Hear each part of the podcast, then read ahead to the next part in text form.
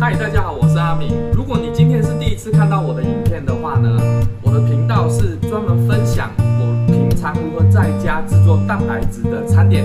如果有兴趣的话呢，邀请你按下订阅这个按钮。今天这支影片会同时制作成音频，分享到 Podcast 跟 Spotify 这两个平台上面。邀请 Podcast 跟 Spotify 这两个平台的听众呢，也可以到 YouTube 来订阅我这个频道，给予我一点点的支持。那今天这支影片呢，主要跟大家讨论关于蛋白质的这个话题。关于蛋白质，你有没有曾经有这样的疑问？为什么健身狂人都一定会喝很多的乳清蛋白，而身边很多减肥的人呢，都正在喝蛋白质奶昔来提高他们的蛋白质摄取量？而我最常听到的几个问题呢，都是围绕在我不喜欢奶制品，我不喜欢这种营养补充品。或者是我比较喜欢原型食物。那我们今天的话题呢，主要就围绕在我到底能不能够不喝这一些蛋白质的产品，来完成我的体态改造喽。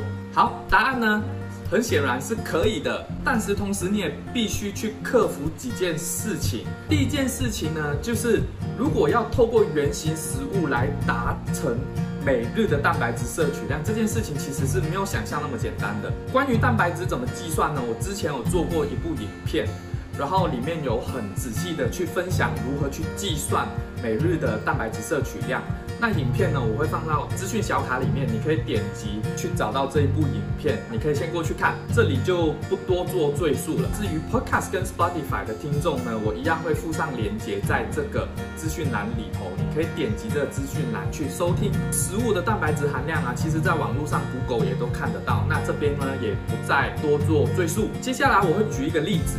那这个例子呢，是一个六十公斤的女生，她的目标呢是摄取体重两倍的蛋白质，所以呢，这样计算下来，她每日的蛋白质摄取量是一百二十公克。在这个情况之下，在网络上查到的水煮蛋。一颗是七公克，但我通常不会算七公克，我会少算一点点，我会算五公克，所以一百二十公克除以五公克，那等于是二十四颗水煮蛋，那是水煮蛋而已。如果你的鸡蛋是用煎的，其他烹调方式的话，这个蛋白质会有差异。如果把这一百二十公克换算成鸡胸肉的话呢，是要八片鸡胸肉，那这个鸡胸肉我统一用。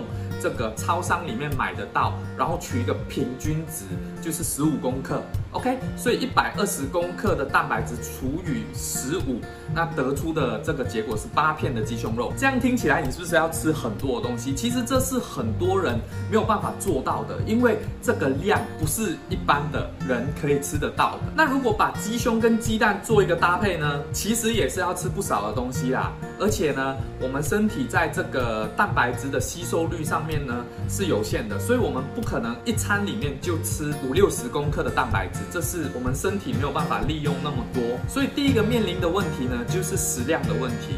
如果透过补充这个乳清蛋白或者是这一些蛋白质的营养产品的话呢，其实压力就不会那么大。好，接下来就是第二件事情哦。那第二件事情会衔接到第一件事情，即便你的食量很大，你可以吃很多，但是有可能会忽略掉这个脂肪上面的摄取。如果都是透过吃肉来摄取蛋白质的话，其实肉类是有动物性脂肪的。那动物性脂肪摄取太多的话，对身体还是有负担啊。所以在这边呢，我还是要建议你，如果是想要透过原型食物来摄取足够的蛋白质的话，建议你还是要摄取一些植物性的蛋白，多吃一点点的菜。而第三件事情呢，就跟运动有关系喽。那通常我们在运动之后的三十分钟，就是运动。整个结束之后的三十分钟呢，是我们这个蛋白质的黄金吸收时间。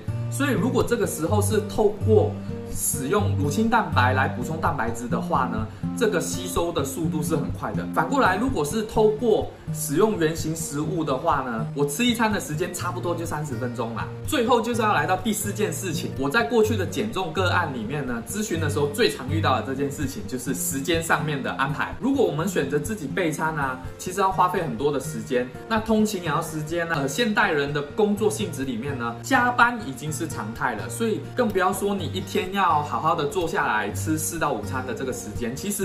是有挑战的。呃，上班已经没时间吃东西了，然后下班之后已经很晚了，然后我还剩下大概六十公克的蛋白质没有吃，那我距离睡觉的时间也剩下三四个小时，那怎么办？我可以在三四个小时里面吃到那么多蛋白质吗？